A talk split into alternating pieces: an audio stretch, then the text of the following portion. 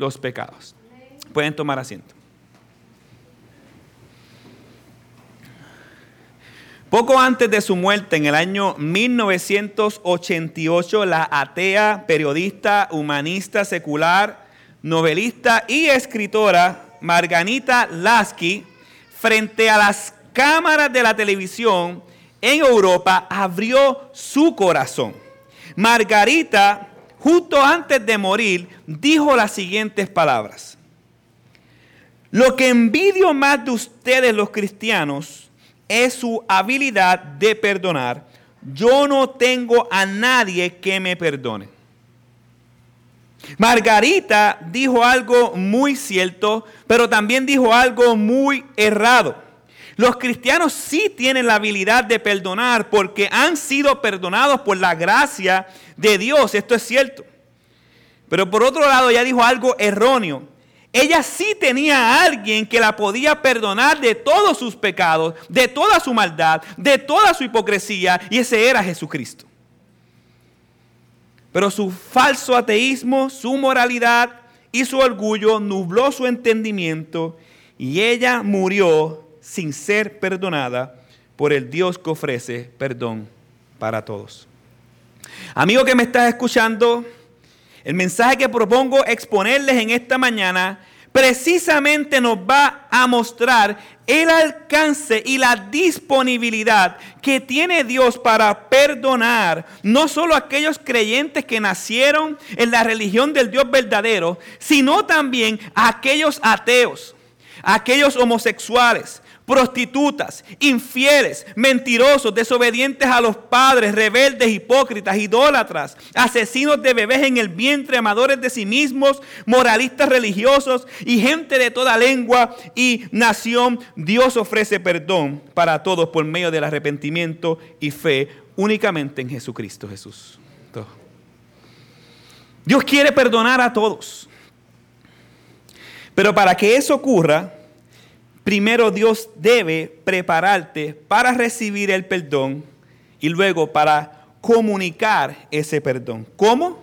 ¿Cómo ocurre eso? Destruyendo tu falsa religiosidad tradicional o y tu alta y falsa dependencia de ti mismo, de tu moralidad. Justamente esa es la idea principal en Hechos capítulo 10, los versículos que propongo exponer. Dios nos ilustra esto en la vida de dos hombres, Cornelio y en la vida de Pedro. Por medio de lo que Dios hizo en Cornelio y en Pedro, quiero mostrarle tres maneras en que Dios prepara tu corazón para recibir y comunicar el perdón. Dios prepara tu corazón para recibir y comunicar el perdón mostrándose en tu vida. Eso es lo que vamos a estar viendo hoy. Número dos, Dios prepara tu corazón para recibir y comunicar su perdón, quitándote los prejuicios legalistas que tiene. Y tercero, Dios prepara tu corazón para recibir y comunicar su perdón, recordándote su evangelio. Hoy solo entraremos en el primer aspecto, nos detendremos a examinar la vida de Cornelio para entender cómo Dios prepara tu corazón para recibir y comunicar su perdón, mostrándose en tu vida. Cuando Dios se muestra en la vida de nosotros, es inevitable que de nosotros salga pecado. Y lo primero que hace el escritor de Hechos es describirnos a una persona que a primera vista parecería que no le hace falta ni perdón ni salvación. Esta persona se llama Cornelio. Cornelio, ahí donde usted ve los primeros versículos, era un centurión piadoso. Al ser un centurión, esto significa, nos indica que era un hombre de carácter responsable, era un hombre confiable, era un hombre de gran liderazgo. Un centurión era un comandante a cargo de un grupo entre 80 y 100 soldados. Para esto debía de ser íntegro y tenía que gozar de buena reputación. Pero también el, texto dice que era temeroso de Dios, que vivía lo que creía. ¿Y cómo yo sé que vivía lo que creía? Porque decía que su casa daba testimonio de eso. era generoso, tenía una vida de oración. De hecho, el régimen o la corte que se llama la italiana fueron considerados las tropas romanas más leales. Así que estamos viendo un gran hombre con muchas cualidades morales. Como un romano, él había sido expuesto a los dioses romanos. Júpiter, Marte, Venus, etc. Pero al parecer, él había escuchado, Dios le había mostrado que esos dioses eran falsos y fue expuesto a los conceptos del judaísmo y se había vuelto ah, voluntariamente monoteísta. Cornelio estaba en la categoría en que los judíos llamaban temerosos de Dios. Estos fueron gentiles que conocían de Dios, el del Dios de Israel, fueron simpatizantes con la religión judía y apoyadores de la fe judía, pero no se convirtieron al judaísmo.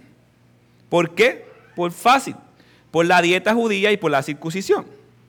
Y si yo estuviera en la posición de Cornelio, yo tampoco me hubiera convertido en el judaísmo. Tenía que cambiar mi dieta y tenía que circuncidarme después de viejo. Así que es entendible lo que hizo él. Él no quería pertenecer de lleno a la religión judía. Pero parece que Dios había llamado la atención de Cornelio, sacándolo de la cultura pagana y ritualista y mostrándole la verdad del único Dios verdadero. Así que es fácil de deducir que los afectos de Cornelio comenzaron a cambiar. Y una de las cosas que ocurren cuando ah, Dios empieza a llamar la atención de un pecador es que los afectos cambian. Empieza a ocurrir una falta de deseo en algunas cosas y empieza a ocurrir un tipo de simpatía o empatía con la fe. Por ejemplo, personas te comienzan a hablar de Dios y tú comienzas a ir a la iglesia Ah, deseando tal vez hacer un cambio en tu vida, porque te ha enseñado que la iglesia significa cambio en tu vida. Tal vez comienzas a ofrendar y comienzas a ser generoso. Te interesa la Biblia, tomas clases los miércoles. Comienzas a, a ser un mejor esposo. Antes no fregaba, ahora empiezas a fregar. Comienzas a ser una mejor esposa, ahora empiezas a sujetar con las muelas de atrás.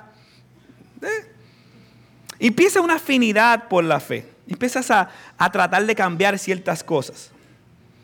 Y tal vez sí Dios esté preparando tu corazón. Tal vez por otro lado comienzas a cansarte. Comienzas a cansarte de tu cultura. Ya empiezas a odiar a Bad Bunny. Ya no te interesa Molusco.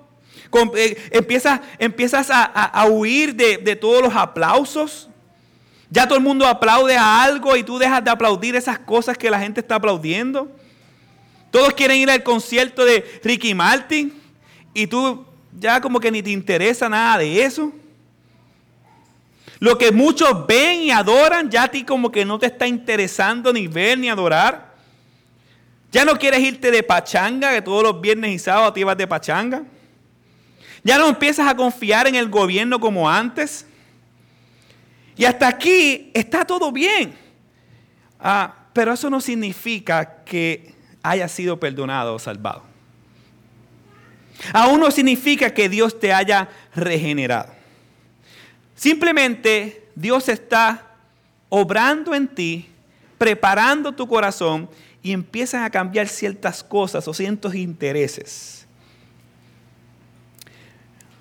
Mediante la verdad, Dios empieza a llamar tu atención. Pero te hace falta algo.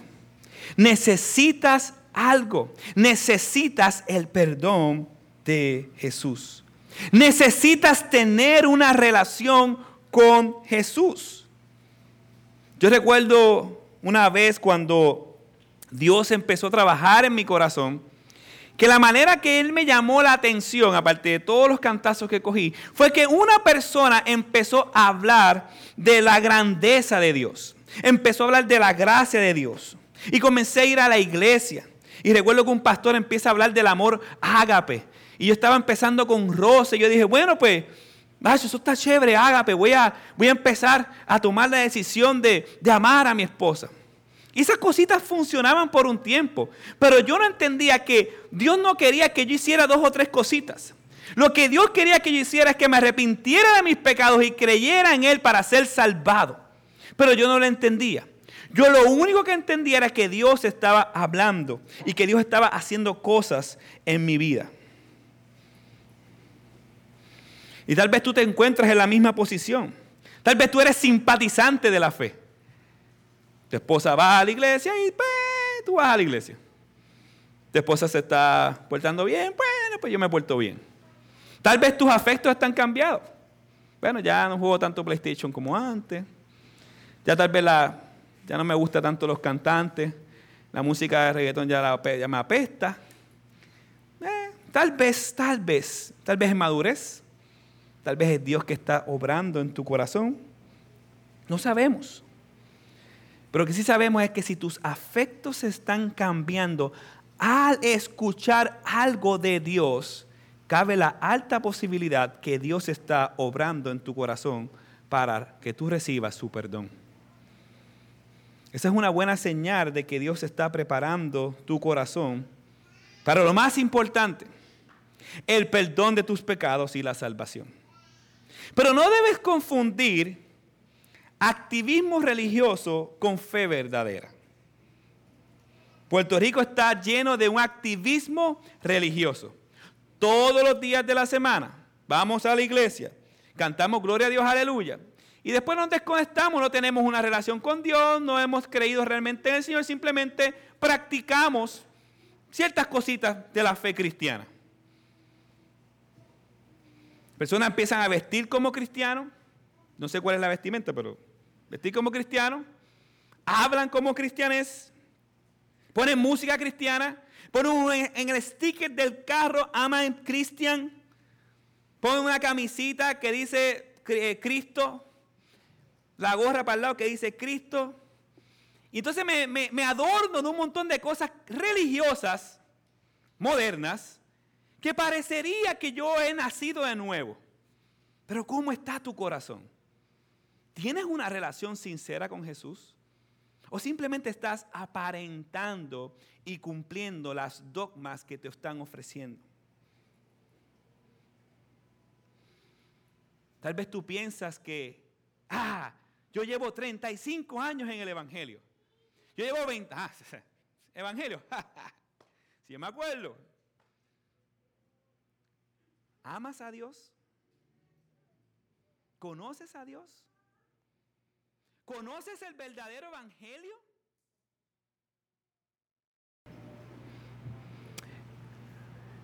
Amada iglesia, la evidencia de que mucha gente es altamente religiosa, pero que no conoce el verdadero evangelio, la ves cuando prende las noticias todos los días.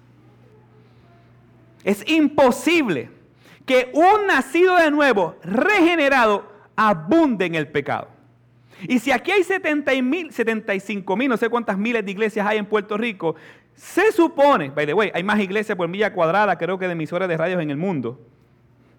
Se supone que este país, por lo menos moralmente, haya cambiado dramáticamente. Se supone que los divorcios hayan descendido. No te estoy diciendo que el cristianismo hace que nosotros seamos perfectos, sino sinceros en tener una relación con Dios. Y si el Espíritu Santo habita en nosotros, eso se ve en la vida diaria. La pregunta es ¿por qué no se ve? Porque no está el verdadero evangelio. El evangelio que nos están presentando es un evangelio moralista, de tener grandes obras para que todo el mundo vea. Pero eso no es el verdadero evangelio. El evangelio que muchos conocen aquí es el evangelio de obras, legalista, moralista, es el evangelio que Pablo llamó falso. El verdadero evangelio descansa única y exclusivamente en la obra de Cristo y no en nuestros méritos. El evangelio verdadero clama a viva Jesús es suficiente. El Evangelio verdadero hace que tú veas tu enorme necesidad para que tú te arrodilles en tu vida y digas, Señor, heme aquí, soy un pecador, sálvame por tu gracia. No hay mérito alguno en eso. Por eso es importante entender que no puede haber gloria en Cornelio. No hay méritos para que él fuera salvado. Aunque de afuerita parece ser que a este hombre no le falta nada. Gozaba de buena reputación, una alta moralidad, conoce del Dios verdadero, ora, ofrenda.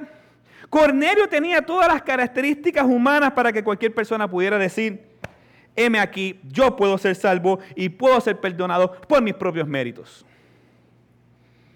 Pero queridos amigos, este hombre con su alta religiosidad y moralidad le faltaba algo, mejor dicho, le faltaba todo, le faltaba Jesús. Nadie puede ir al cielo y decir, soy inocente, mira todas las obras buenas que hice. Dios te dirá, todas tus obras están manchadas de pecado, porque tus obras no fueron para mi gloria, sino que fueron para calmar tu conciencia y para tu propia gloria. Mira cómo lo dice el profeta Isaías en el capítulo 64, versículo 5 en adelante. No tiene que ir, lo voy a leer. Isaías 64, 5 al 7. Sales al encuentro del que se regocija en practicar la justicia, de los que se, se acuerdan de ti en tus caminos.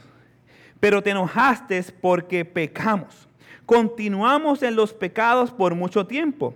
¿Y seremos salvos? Todos nosotros somos como el inmundo. Y como trapo de inmundicia todas nuestras obras justas.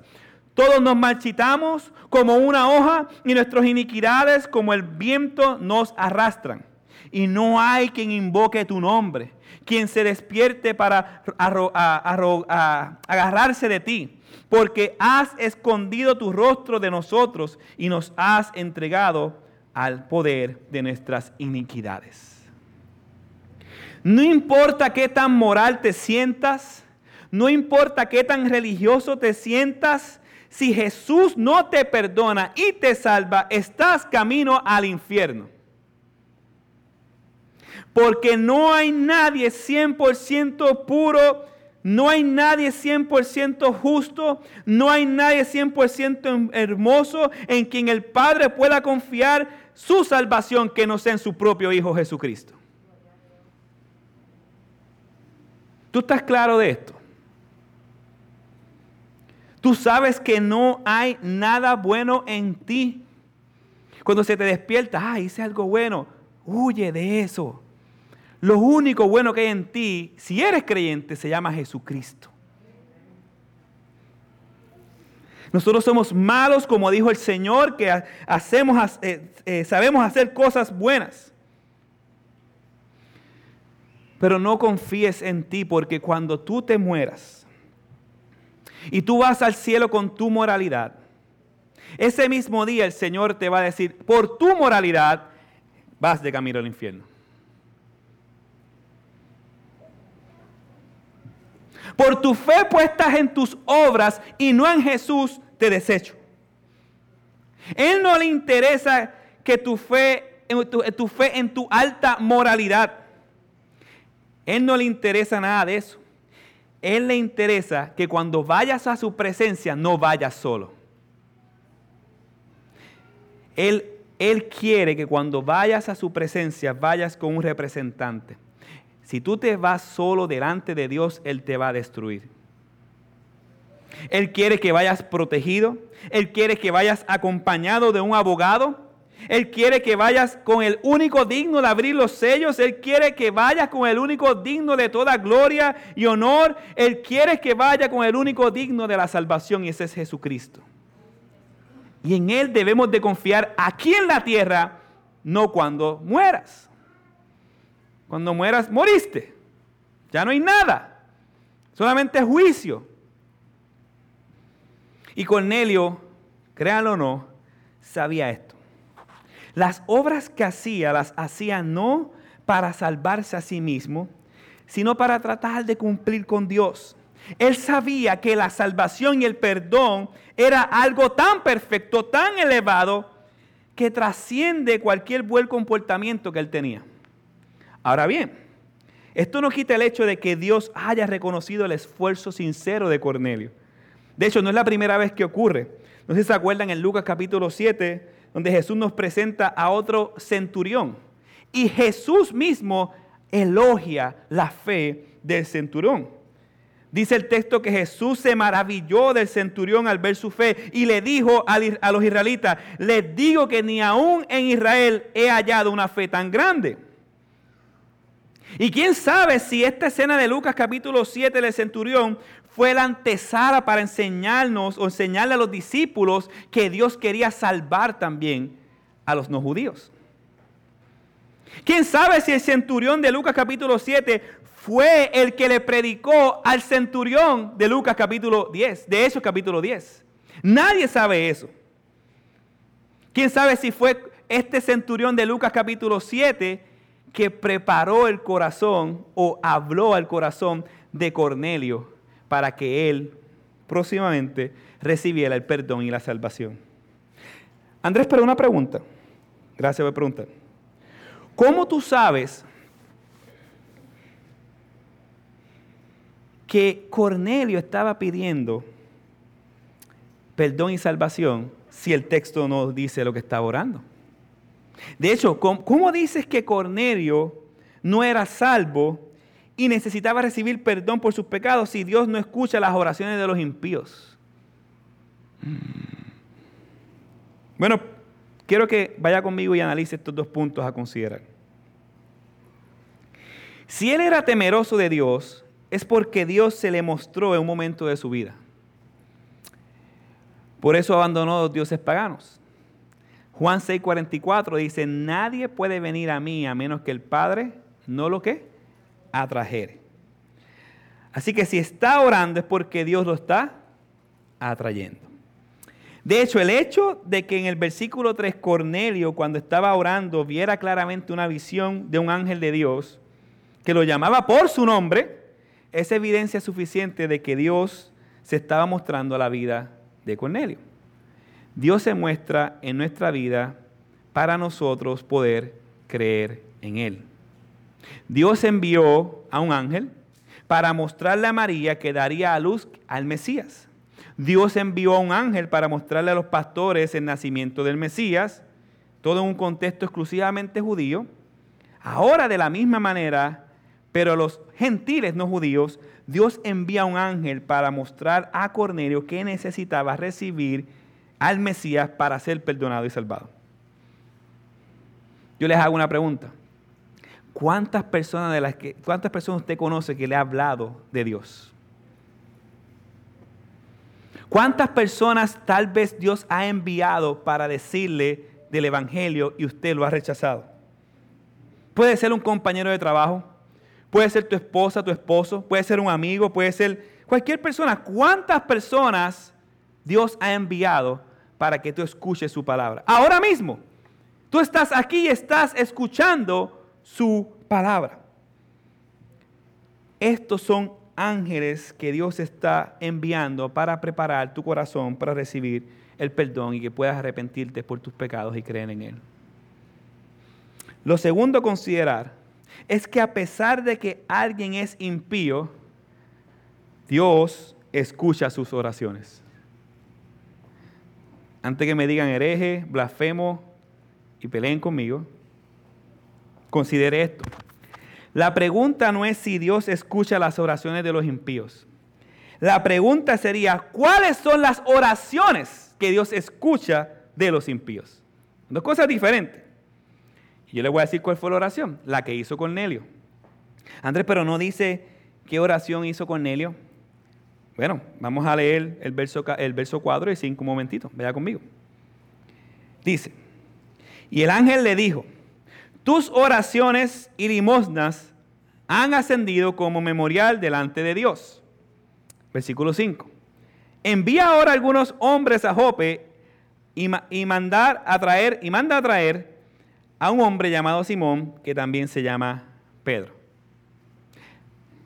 Agarre esto. La oración de Cornelio es la razón por la que Dios envía a Pedro a Cornelio.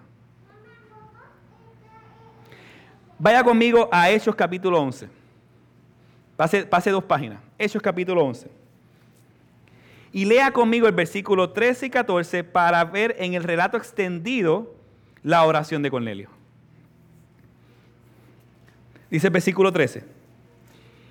Y él nos contó cómo había visto al ángel de pie en su casa, el cual le dijo, envía unos hombres a Jope y haz traer a Simón, que también se llama Pedro. Versículo 14. ¿Quién te dirá palabras para las cuales serás salvo tú y toda tu casa? La oración que Dios escuchó, escucha de un impío, la oración que Dios escucha del Cornelio es, Señor, sálvame es, Señor, me arrepiento de mis pecados. Señor, perdóname. Señor, guíame a tu verdad. Señor, muéstrame el camino, la verdad y la vida. Señor, te necesito. Esa es la oración que Dios escucha de los impíos. Me arrepiento de mi pecado. Por favor, Señor, ayúdame, no puedo. Mira, todo el mundo piensa que yo soy el tipo más moral. Todo el mundo piensa que yo soy el tipo más, más, más bonachón. Pero en mi cama, en la noche, yo miro mi corazón y veo pecado, maldad, lujuria. Señor, por favor, ayúdame, sálvame, te necesito. Esa debe ser tu oración, tú que estás aquí en esta mañana. Esa es la oración, Señor, ayúdame. No hay nadie en el mundo que Dios haya rechazado esa oración. Si es sincera. Yo te pregunto, ¿has hecho esa oración en tu vida sinceramente? Si te sientes conmovido, Dios en su misericordia está obrando en tu corazón para que recibas hoy, no mañana, hoy su perdón y su salvación. Lo que Cornelio oró debe de llevar a evaluar nuestras oraciones, amada iglesia. ¿Por qué estamos orando? ¿Te pasas declarando y profetizando y 20 mil cosas, imitando las oraciones de gente que son impías? ¿Te pasas pisando carros? ¿Te pasas pisando casas? ¿Cuáles son tus oraciones? Tus oraciones reflejan la condición de tu alma. Dime qué estás orando y cómo estás orando y te diré quién es tu Dios. Si eres creyente, amada iglesia, nuestras oraciones o la oración que muestra Cornelio es que nosotros debemos orar conforme a la voluntad de Dios. No con actitud de reclamar y pisar y esa estupidez, no. Con ruego sincero al Señor. Señor, estoy pasando por esta situación, ayúdame, ten misericordia de mí. Señor, tengo un familiar enfermo, por favor, que no se muera sin que no escuche el Evangelio. Por favor, ayúdame, Señor. No, el Evangelio debe de permear, debe de, de, de arropar nuestras oraciones. Y que sean oraciones piadosas. Y si tú eres incrédulo, que la oración de Cornelio sea tu oración. Señor, te necesito, perdóname, ven a mí, por favor, ayúdame, sálvame. Y Él va a escuchar tu oración. Él la va a escuchar, Él es fiel. Ahora bien, el ángel le da las indicaciones precisas a Cornelio y le dice que envía a buscar a Pedro, versículo 5 al 8. Y el hombre en autoridad, Cornelio, reconoce quién es la autoridad mayor y le obedece. Cornelio llamó a dos de los criados y a un soldado piadoso, de los que constantemente le servían, y los envió a Jope. No sabemos las repercusiones legales que podría tener Cornelio al enviar a personas a una misión no autorizada. Pero más vale obedecer a Dios antes que a los hombres. Al parecer este principio bíblico hoy en día se está desapareciendo. Muchos están obedeciendo más a los hombres antes que a Dios. Ya no toman ningún riesgo por la fe. La fe ha pasado de ser un sacrificio vivo a ser una moda. Algo que solo hacemos los domingos y que no nos cueste nada. Hoy en día miles de iglesias. Hace poco estaba viendo un pastor de México, Natán, que publicó un video y una carta muy, muy sincera en su corazón. Y él es uno de los muchos pastores en el mundo que han sufrido con estas leyes que han puesto a causa de la pandemia. Y él decía y en su comunicado que ahora se iban a volver a reunir, pero con un dolor en su corazón y en su alma. Hoy en día miles de iglesias en el mundo no están adorando al Dios por las normas impuestas. Y lamentablemente para muchos el gobierno está reemplazando a Dios y no nos hemos dado cuenta.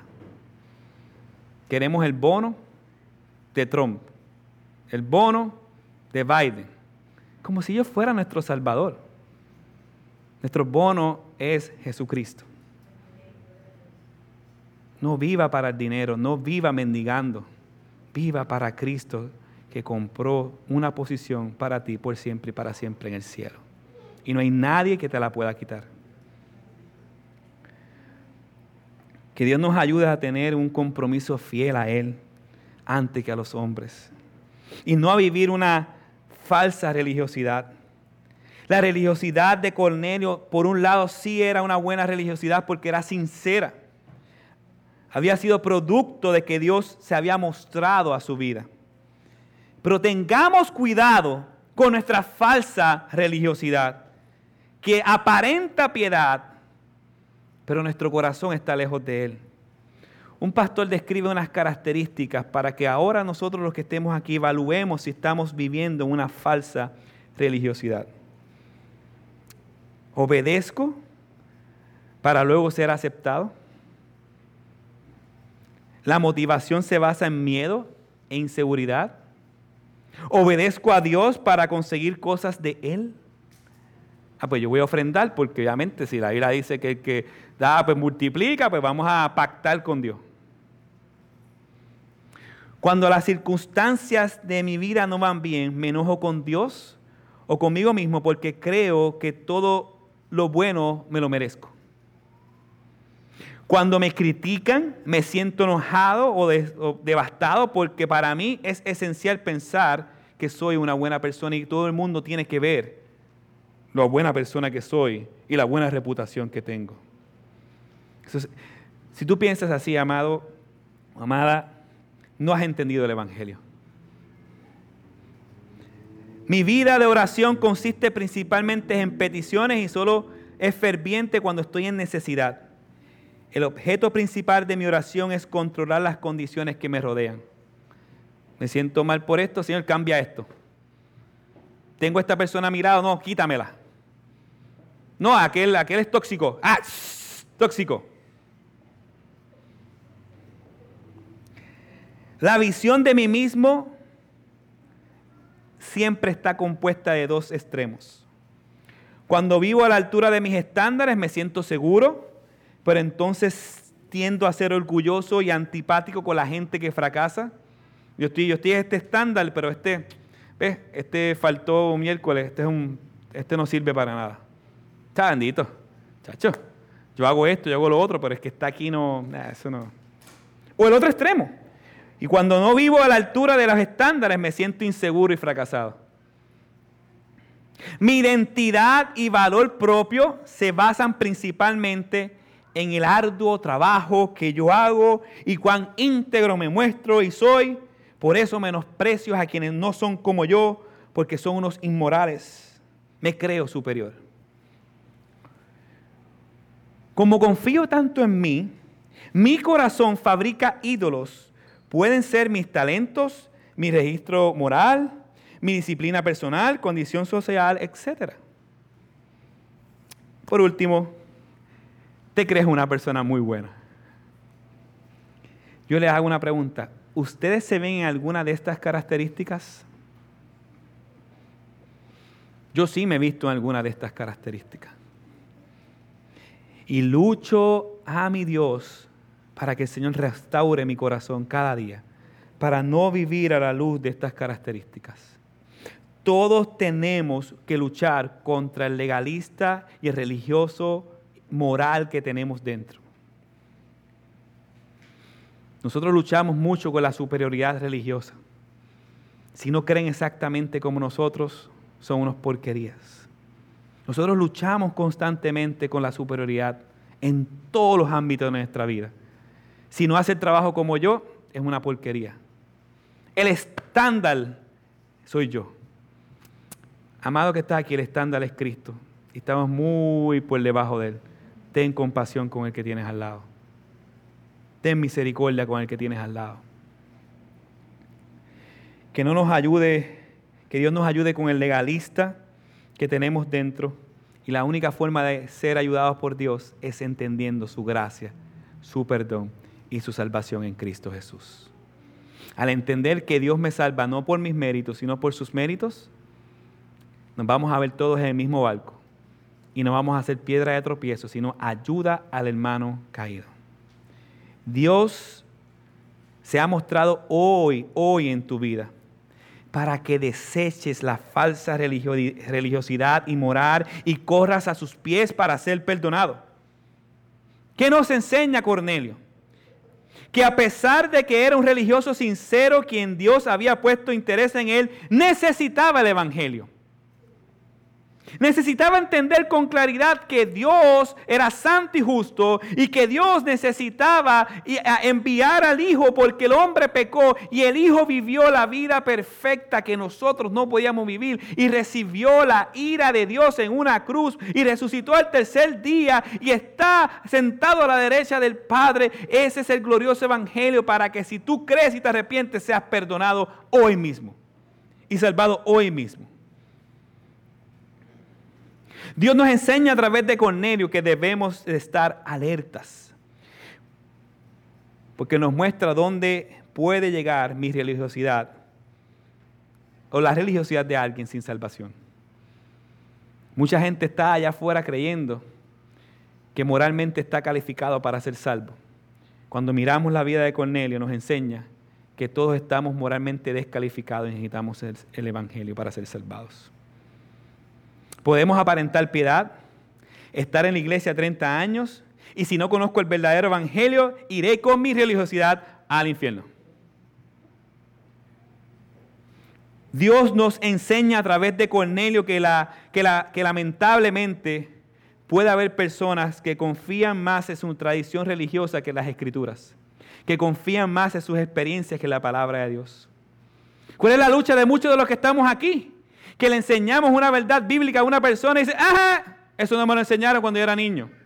No, no, no, no, no, mi experiencia vale más. Ni lo que te enseñaron cuando era niño, ni tu experiencia vale nada a lo de lo que dice la palabra de Dios.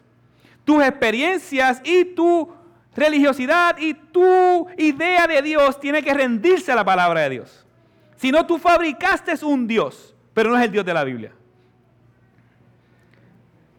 Hay personas que confían hoy en día en su alta moralidad, y que creen que van a ser salvadas porque se portaron bien. Tristemente, esa es la realidad de muchos hoy en día. Hay personas que se niegan a aceptar lo que dice la Biblia. Hay personas que se niegan a aceptar que la salvación es por gracia, solamente por gracia, que la salvación no se pierde, que no es por obra para que nadie se lo ríe. Hay personas que piensan que puede contribuir a su salvación y lo único que tú puedes contribuir a tu salvación es tu propio pecado.